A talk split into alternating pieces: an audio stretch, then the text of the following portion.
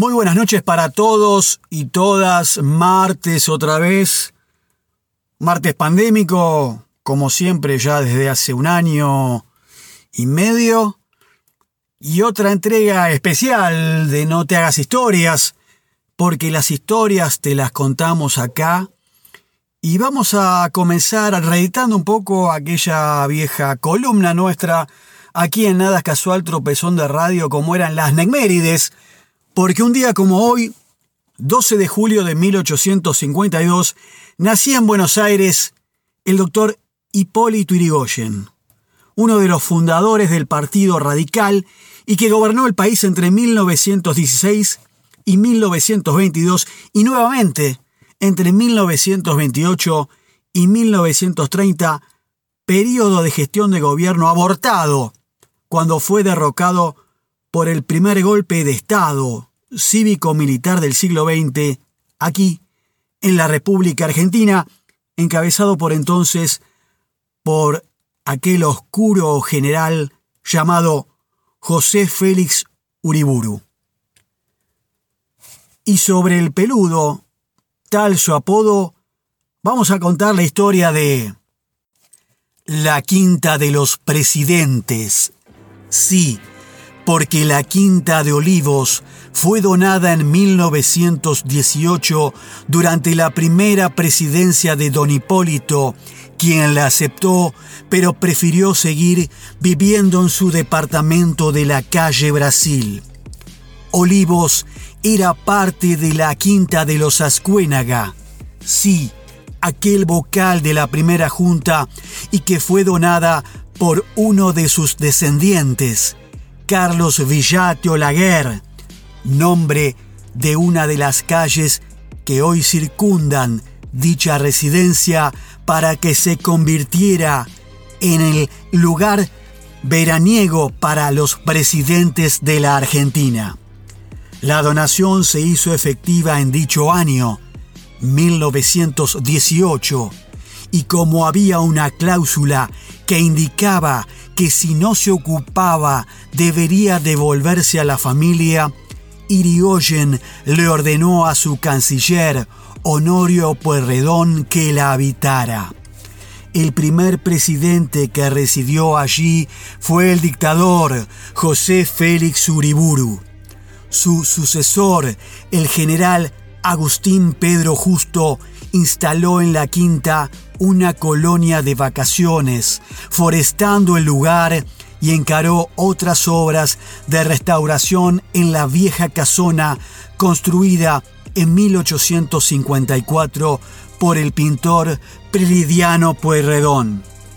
En 1935, el Estado compró una mansión en la calle Suipacha 1034 de la ex capital federal, hoy ciudad autónoma de Buenos Aires, para que fuera la residencia oficial del primer mandatario. Allí residieron el general Justo, como ya dijimos, su sucesor Roberto Marcelino Ortiz, luego el viejo Ramón Castillo y los generales Pedro Pablo Ramírez y Edelmiro Julián Farrell, estos últimos ambos sendos artífices de la revolución del 43 contra Castillo. Al notar la familia Villate que no se estaría cumpliendo con la cláusula impuesta por el donante, reclamaron su devolución, pero la Corte Suprema determinó en 1941 que el inmueble sería en adelante la quinta presidencial. Juan Domingo Perón decidió residir con Evita en el Palacio Unzué.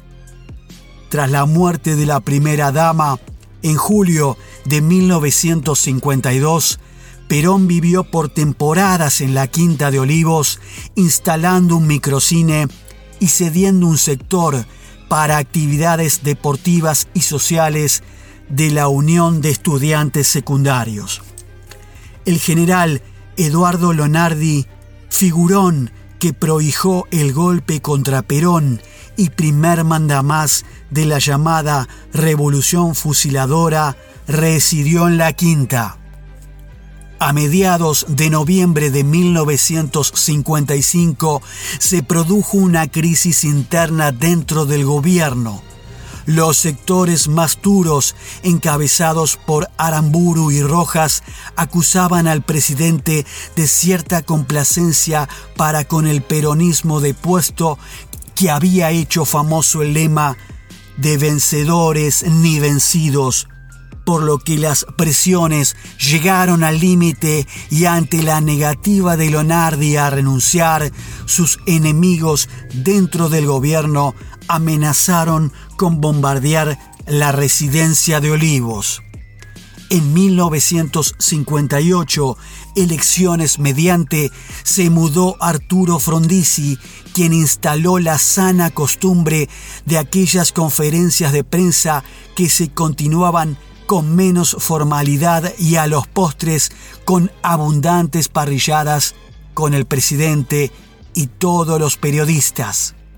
A mediados de 1961 llegó de visita Ernesto Che Guevara, invitado por Frondizi por pedido de su colega John Kennedy, presidente de los Estados Unidos, buscando una mediación en torno al problema incipiente de la original revolución cubana.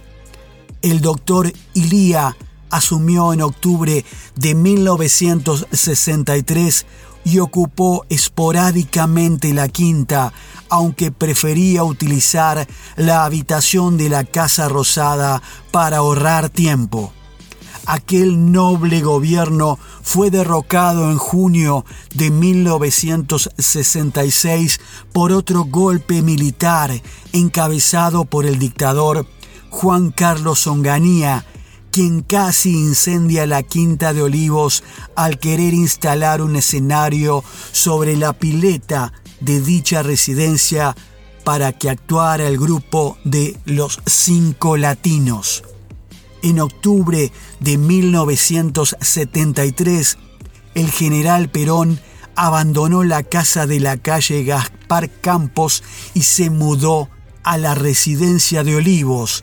Allí se producirá su histórico reto a los diputados de la juventud peronista y transcurrirán sus últimos días en medio de médicos, enfermeras y hechizos de brujería por parte de su secretario privado, el oscuro José López Rega, alias Daniel. Desde la quinta partió el cuerpo sin vida del general Perón un primero de julio de 1974 con un cortejo fúnebre que paralizaría el país y hacía allí después regresaría también su cuerpo. Tras la expulsión de Isabel Perón del gobierno y de la quinta, el dictador Jorge Rafael Videla y su señora se negaron a mudarse a Olivos hasta que no sacaran los cuerpos de Perón y Evita de la residencia. Vendrían después otros generales dictadores, casos de Viola, Galtieri y Vignone, hasta que en diciembre de 1983 Argentina recuperaba la democracia y se mudó entonces Raúl Alfonsín.